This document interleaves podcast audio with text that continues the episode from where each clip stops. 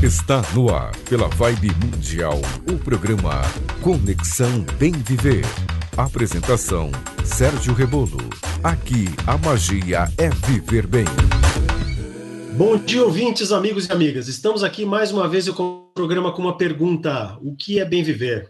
Bem viver é algo que todos nós queremos e buscamos. As pessoas têm vivido mais e por mais tempo.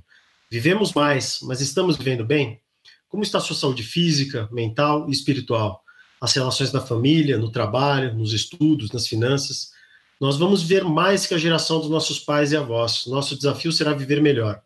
O programa Conexão Bem Viver aqui na Vibe Mundial quer falar com você sobre assuntos do cotidiano que impactam a sua vida.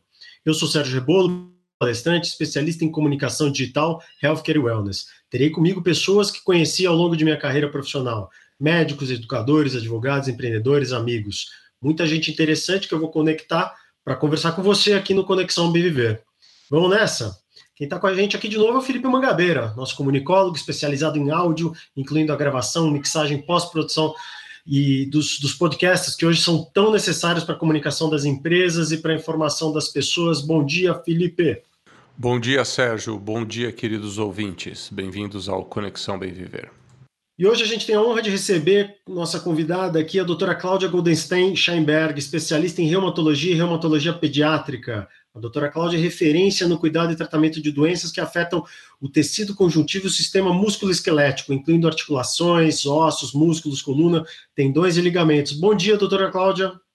Bom dia a todos, bom dia, Sérgio, bom dia, Felipe. Um grande prazer estar aqui hoje com vocês e tendo a oportunidade de falar um pouquinho sobre a reumatologia num momento complexo como esse que a gente está vivendo.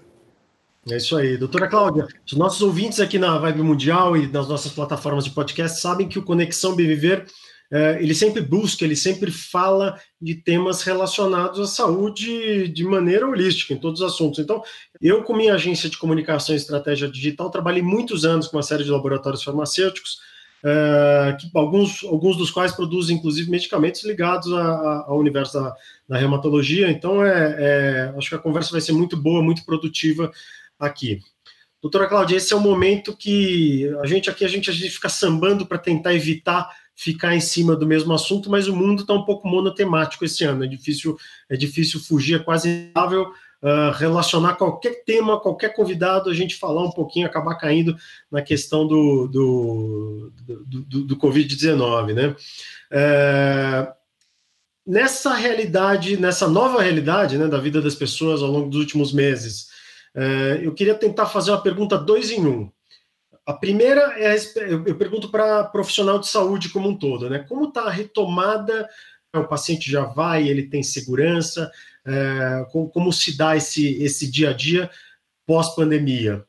É, e como, como o, o não, um não acompanhamento adequado, se eventualmente um paciente que faz um tratamento contínuo, enfim, que tem que, tem que ser é, é, é, constantemente acompanhado pelo seu médico, como ele pode ter um, um, um, prejuízo, como isso pode prejudicar a saúde dele. Conversar um pouquinho contigo a respeito desses dois pontos. Olha, veja só, numa fase inicial, é claro, todo mundo ficou muito assustado e foi realmente uma conduta bem é, obrigatória e necessária que as pessoas ficassem em casa ao máximo possível.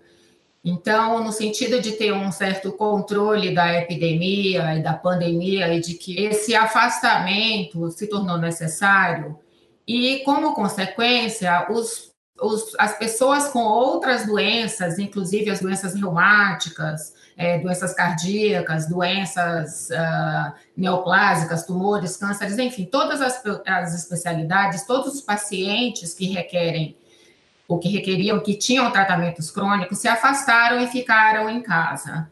Isso foi uma medida necessária por um período, mas nós mesmo fechamos o nosso consultório também, ficamos praticamente dois meses fechados.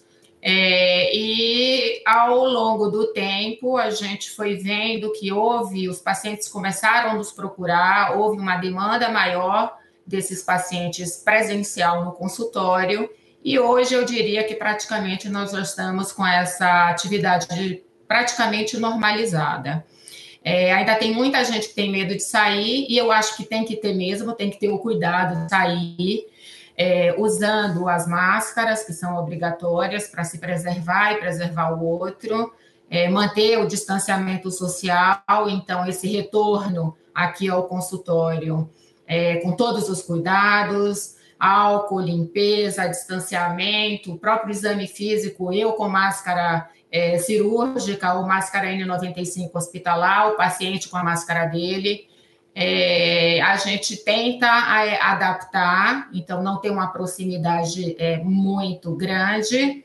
No entanto, a gente precisa examinar o paciente. A gente estava conseguindo lidar com consultas telefônicas e com telemedicina.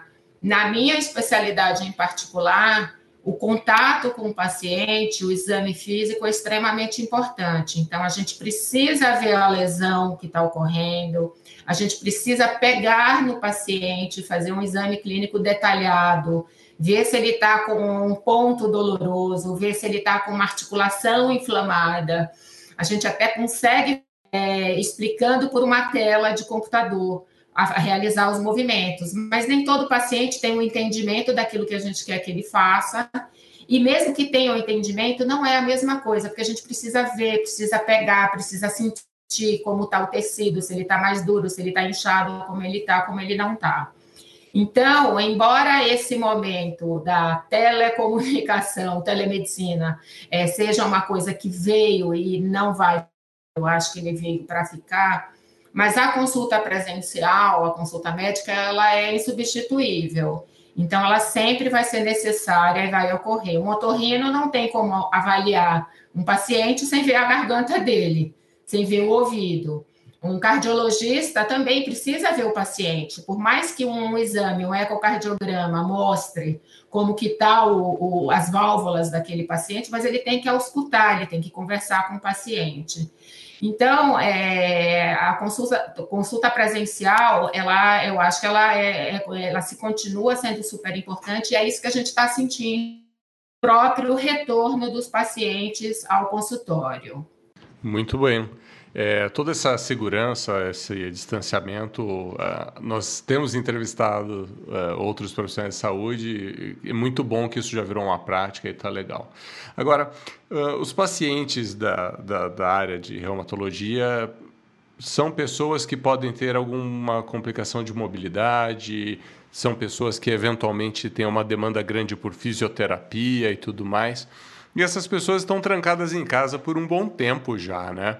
Então, uh, pacientes que demandavam exercícios físicos ou uh, procedimentos de, de fisioterapia, uh, você tem notado um agravamento no quadro deles pela falta do, do exercício? Isso tem sido visto no consultório agora nessa retomada? Sim, veja, é, começando até pelo seu Conexão Bem Viver, a gente fala que bem viver em geral e bem viver em reumatologia quer dizer qualidade de vida. Então, qualidade de vida com função e mobilidade é fundamental.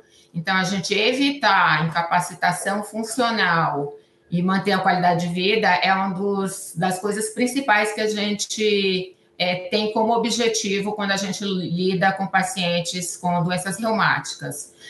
É, como muitas delas é, envolvem limitação funcional, que você falou da mobilidade, é, por outro lado, essa pandemia e essa utilização das, das redes permitiu também muito a prática de exercícios lives, né?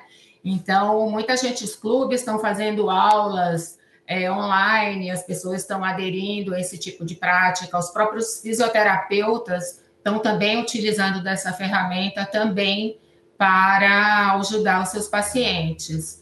E fora que a gente também ensina os pacientes a fazer alguns exercícios, eles já saem da minha consulta, em geral, os pacientes que têm limitação, eles já saem com uma prescrição, digamos assim, de alguns movimentos básicos que eles devem fazer.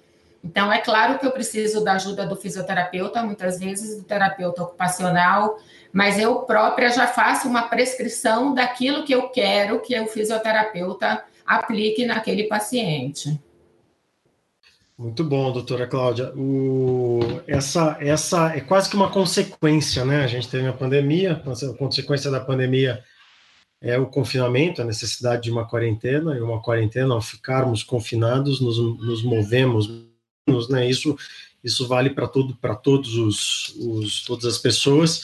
É, o Manga perguntou isso para a respeito dos pacientes correntes, correntes, né? Os pacientes que já, já são tratados.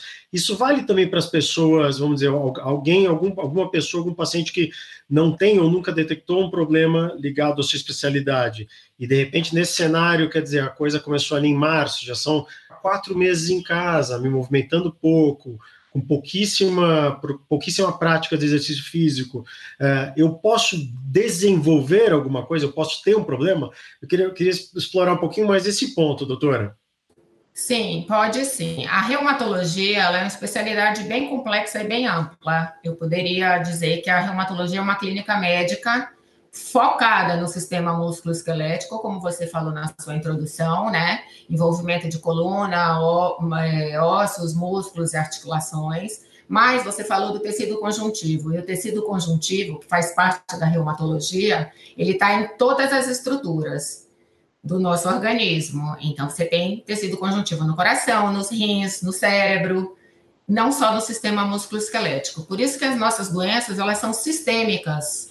E por isso que envolve clínica geral. Eu tenho doença sistêmica, mais sistêmica e principal do tecido conjuntivo que eu posso dizer seria o lúpus eritematoso sistêmico, que ele pode afetar desde o sistema nervoso até rim, até coração, mas também as articulações, os tendões e os ligamentos, até outras, uma grande variedade de outras doenças, e focando naquilo que você está perguntando agora, se você poderia desenvolver alguma doença reumática, é, você poderia desenvolver, por exemplo, uma tendinite, uma dor na coluna ou uma lombalgia, um torcicolo, né? é, uma, um cotovelo doloroso, uma epicondilite, tudo isso faz parte também da reumatologia.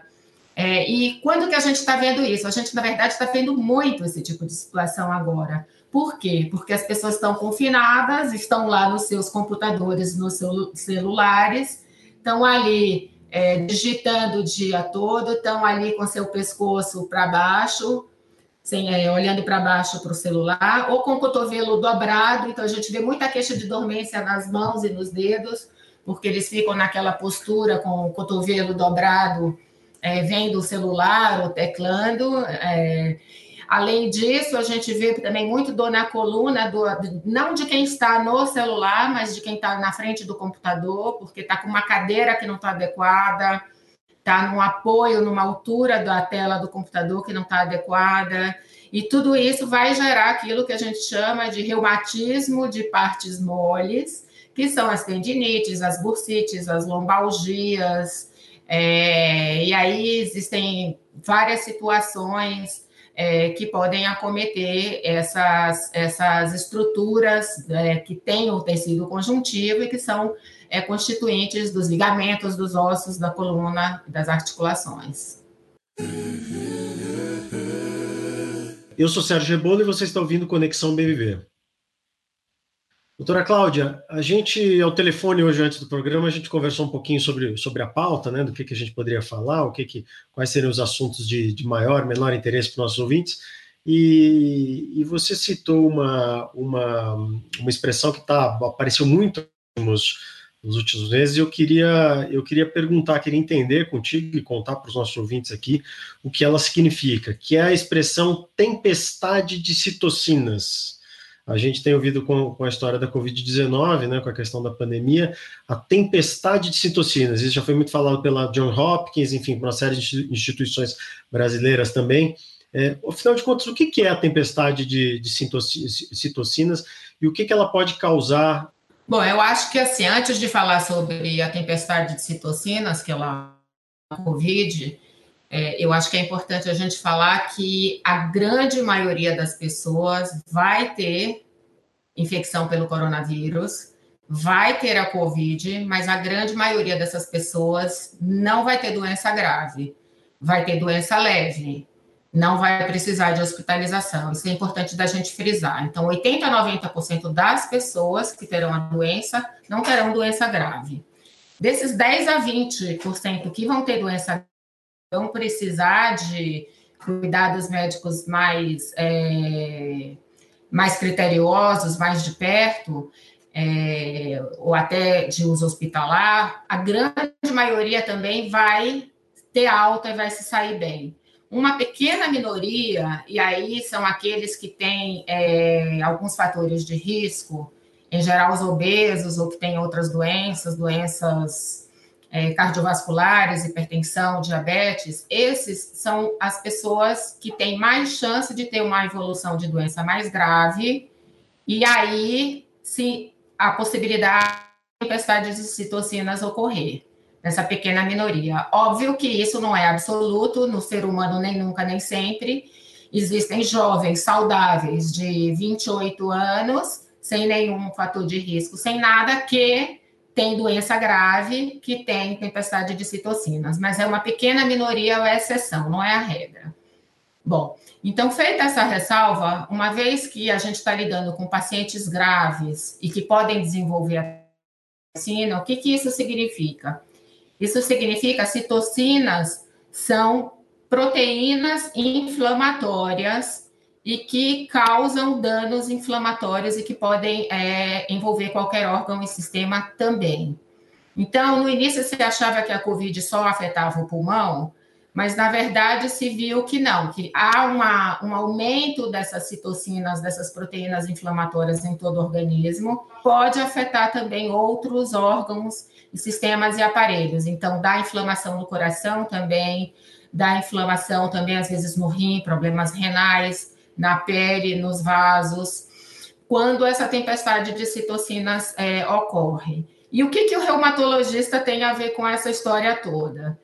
É que as nossas doenças, como eu falei, elas são bastante amplas. Então, tem desde as bursites, tendinites, reumatismos de partes moles, essas sistêmicas que eu falei também, dei como exemplo lúpus eritematoso sistêmico, no qual também há um aumento importante dessas citocinas inflamatórias. Então, nós reumatologistas já estamos acostumados a lidar com doenças inflamatórias no qual essas proteínas ou citocinas elas estão muito aumentadas.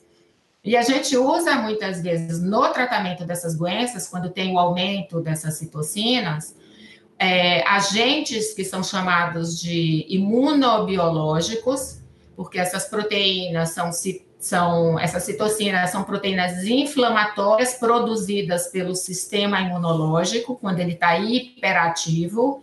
Então, ele está querendo combater o vírus invasor, o coronavírus invasor, e o sistema imunológico ele está muito ativado. Com isso, o nosso sistema produz todas essas proteínas para tentar combater o vírus. Só que essas proteínas em excesso, elas são maléficas também para o organismo saudável. Então, a gente tem que tentar bloquear essas citocinas para controlar a doença. No caso da doença reumática, tem algumas citocinas que têm uma expressão mais aumentada.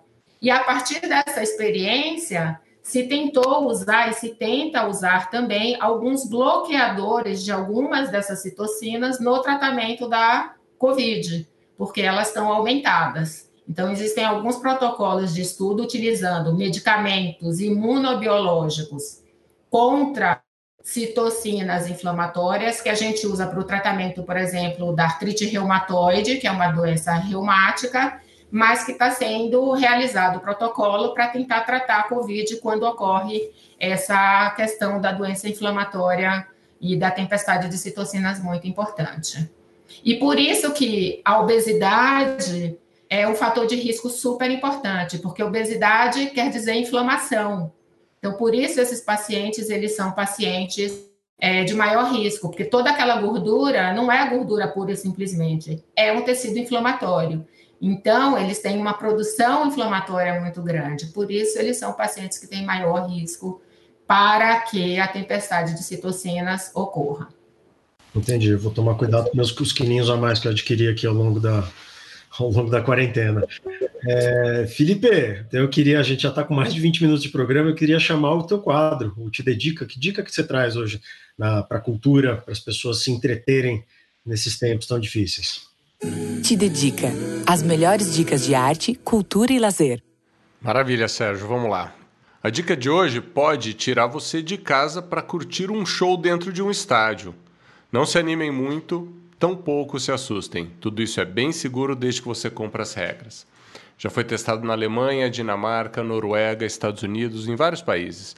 E agora no Brasil temos uma ressurreição dessa forma de entretenimento que foi criada nos Estados Unidos em 1933 e teve uma alta de popularidade no final dos anos 50. Aqui no Brasil, essa ideia só chegou no final da década de 60, mas não durou muito. Sabe do que eu estou falando? Drive-in. Pois é, gente. Aqui no Brasil existe um em Brasília que foi inaugurado em 73 e não fechou até hoje. Mas com essa situação toda que a gente está vivendo agora, ele voltou a ter bastante movimento no final de abril de 2020. Bom, aqui em São Paulo é, temos uma dica muito boa com relação a drive-in. O estádio Allianz Arena inaugurou no mês passado o Arena Sessions, apresentando filmes, shows musicais no formato drive-in. Para sessões de cinema, são mais de 400 caixas de som distribuídas ao lado dos carros e um telão de LED de alta definição, o que garante uma experiência bem legal. Caso chova, o som também pode ser ouvido dentro do carro, numa estação de rádio. Você sintoniza e o som está lá. Desde o final de junho, o projeto já exibiu clássicos como Pulp Fiction, Jurassic Park, ET e Chicago. Na música já tivemos shows do J Quest, Turma do Pagode, Rastapé e teve até stand-up comedy com Maurício Meirelles. Agora, para você se programar, confira aqui os próximos. Nos filmes vamos ter La La Land, na música vamos ter Ana Vitória, vamos ter Nando Reis também, além de outros espetáculos de stand-up comedy e até infantis. A venda de ingressos é online e as regras são bastante rígidas, nada de sair do carro, todo mundo tem temperatura conferida na chegada Todo mundo usa máscara, mesmo dentro do carro. E lógico, o carro só pode ter quatro pessoas, e se você é uma pessoa inteligente, você vai levar as pessoas da família com quem você já está convivendo, né? Além do Arena Sessions, o formato foi ressuscitado em outros lugares do país. Então faz uma busca aí na internet que você encontra outras opções por aí. Com você, Sérgio. Obrigado, Mangá. Bom, pessoal, a conversa com a doutora Cláudia, com o Felipe, foi ótimo, mas a gente está bem pertinho do final aqui, o tempo passou muito rápido. Eu quero chamar o resumo minuto para passar régua no que a gente falou hoje. Resumo minuto. Hoje falamos com a médica reumatologista a doutora Cláudia Goldenstein Scheinberg sobre mudanças trazidas, mudanças ocorridas em função da pandemia, sobre como fica a vida das pessoas e pacientes né, no pós, no período que vem agora. O Te Dedica trouxe com o Felipe Mangabeira a dica do drive-in, da ressurreição dos drive-ins, eu gostaria de agradecer a presença da doutora Cláudia aqui pedir que ela deixe os contatos, diga como os nossos ouvintes podem encontrá-la.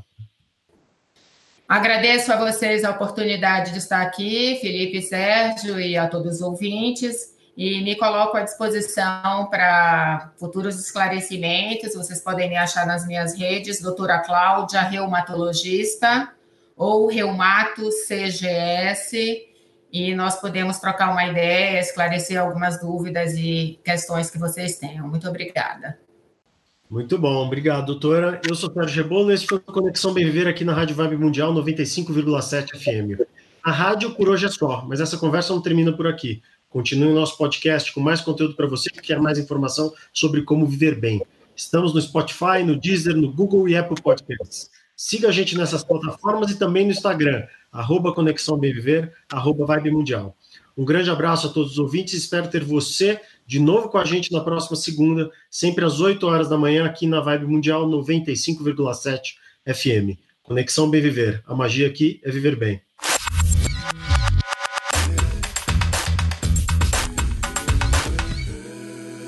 Muito bem, queridos ouvintes, obrigado por terem uh, seguido a gente aqui no podcast. Bem-vindos à, à continuidade do programa que começou na Rádio Vibe Mundial.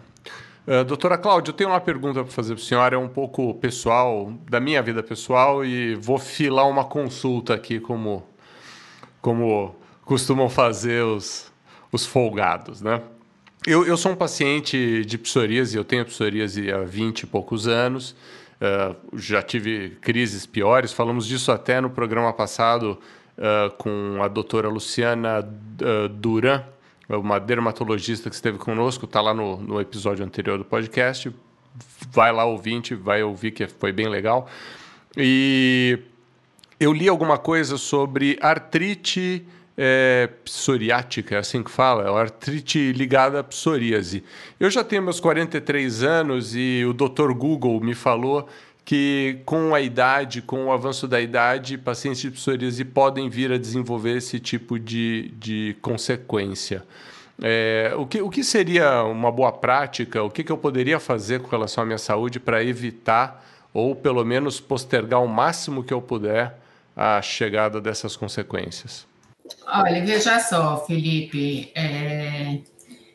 não é com o passar da idade que você tem a chance de poder vir a ter artrite psoriásica. A gente chama de, prefere usar o termo psoriásica porque é psoríase, então nós reumatologistas chamamos de artrite psoriásica, embora muitos usem artrite psoriática. Então, assim, o que, que acontece? É, mais ou menos 2 a 3% das pessoas em geral da população tem psoríase de pele, que é o teu caso. Né? Essa psoríase de pele, ela tem várias formas, como você deve já ter comentado no programa anterior, e ela é, tem períodos que ela melhora e períodos que ela piora, sobretudo com situações de estresse. O que, que, vai acontecer? Uma porcentagem dessas pessoas, que é mais ou menos 30%, isso a gente tem números brasileiros de um trabalho que a gente fez conjuntamente com três outras universidades, então a USP e mais três outras é, universidades do Brasil. Nós fomos na dermatologia para avaliar pacientes com psoríase que tinham é, artrite psoriásica. Então, nós temos dados nacionais. Enquanto a literatura mundial dá uma chance de 50% de chance de quem tem psoríase ter artrite psoriásica, no nosso meio no Brasil, a gente sabe que um terço, 30% das pessoas que têm psoríase podem ter artrite psoriásica associada. E isso independe da idade, pode ser desde criança, adulto jovem, até pacientes mais idosos. Em geral, a média de idade de pessoas que têm artrite psoriásica é por volta dos 40 aos 50 anos de idade. Então, essa é a faixa etária de maior prevalência da artrite psoriásica, podendo afetar, desde crianças pequenas até pessoas mais idosas. E assim como a psoriase de pele é bem variada, tem vários tipos, a artrite psoriásica também tem vários tipos de apresentação e de envolvimento. Então, assim, então, infelizmente, a gente não tem como prever quem vai desenvolver artrite psoriásica dentre aqueles pacientes que têm a psoríase de pele. A gente sabe que a grande maioria dos 70%, 80% tem primeiro quadro de pele, outros 10 a 15% têm as duas manifestações juntas, pele e articular, e outros 10 a 15% vão ter artrite precedendo o quadro de pele. E a gente não sabe, infelizmente, quais são, não existem ainda fatores preditores que vão prever quem vai ter o quadro articular associado ou não. Então, eu não tenho essa resposta, não tem nada que você possa fazer para evitar que isso aconteça. É, talvez o fator preditor maior aí, a gente pensando agora, seja você passar dos 50 anos, porque 40, 50 anos é o pico de incidência do quadro articular. Então eu tenho que ficar muito esperto, porque eu já estou chegando, logo, logo eu estou no cinquentinha, e mais alguns aninhos eu chego lá. E, enfim, fora esse caso particular, é, no, no, no, que se, no que diz respeito a cuidar bem da saúde, cuidar bem das articulações, é, ter uma envelhecer de uma forma saudável, sem limitações articulares, motoras. É, quais seriam as grandes recomendações assim para você ter uma vida saudável, não chegar numa velhice com uh, uh, problemas, por exemplo, de articulação coxofemoral? É, como, como, é que chama aqui a parte da, da bacia? É, é isso mesmo? No quadril, isso, no quadril. É, meu sogro, por exemplo, ele tem uma dificuldade grande. Foi maratonista, esportista e hoje manca, sofre com 70 e poucos anos por conta dessa articulação. A vida saudável, exercício constante, alimentação, existe alguma coisa. A gente já sabe tudo que é bom fazer. Existe alguma coisa que deve ser evitada? Algum hábito que seja maléfico para as articulações? É, veja bem, é sempre importante a gente ter uma estrutura muscular boa e saudável, porque a estrutura muscular é quem está em torno das articulações. É, a genética ela é sempre o fator principal que a gente fala. Então, se a gente tem familiares com problemas, a gente tem que ficar um pouquinho mais atento, porque a gente tem mais chance. Uh, sobrepeso é uma coisa que piora, que sobrecarrega as articulações. Atividade física moderada e adequada pode ser protetor, mas atividade física errada, exagerada, pode ser um fator desencadeador ou piorador, agravador.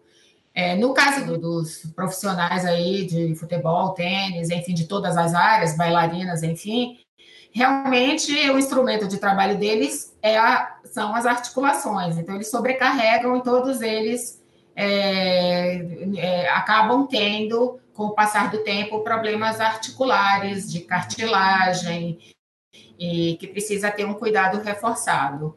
Então, é manter o corpo saudável, praticar uma atividade física adequada, manter a alimentação sempre saudável, frutas, verduras, evitar frituras e gorduras. Ah, praticar atividades prazerosas. Não adianta eu mandar você nadar se você não gosta de molhar a cabeça. Não adianta eu falar para você, vai para academia se você prefere nadar. Então, sempre tentar adequar, fazer uma atividade que seja individualizada para cada um, para que você faça aquela atividade que lhe dê um prazer físico e mental e que com isso você consiga ter aí uma boa qualidade de vida e um bem viver em geral. Como sempre na vida, o equilíbrio e a dose correta de tudo é o que vai nos levar a viver bem, viver feliz, viver saudável, viver longo, né? Doutora Cláudia, foi um prazer receber você aqui no nosso programa. Obrigado pelas dicas, obrigado pelas orientações. Queridos ouvintes, grande abraço a todos vocês. Espero vocês de novo no próximo podcast e também na Rádio Vibe Mundial, toda segunda-feira às 8 da manhã, em 95.7 FM. Não esqueçam de nos seguir no arroba Conexão Bem Viver e arroba Vibe Mundial no Instagram. Tá legal? Sérgio, alguma palavra aí para terminar? A doutora deu, rolou a bola para a gente, ela até falou, em, falou o nome do nosso programa, da nossa plataforma de podcast, que é, é, são os cuidados necessários para o bem viver, que é o que a gente busca, é o mantra é o nosso mantra aqui de todas as, as segundas-feiras pela manhã ou de todos os episódios de podcast. Doutora Cláudia, obrigado. Valeu, galera. Obrigado, ouvintes. Nos vemos em breve. Nos vemos e nos ouvimos. Muito em breve. Valeu, pessoal. Obrigado. Obrigado, doutora Cláudia. Você ouviu na Vibe Mundial o programa Conexão Bem Viver com Sérgio Rebolo. Conexão Bem Viver. Aqui a magia é viver bem.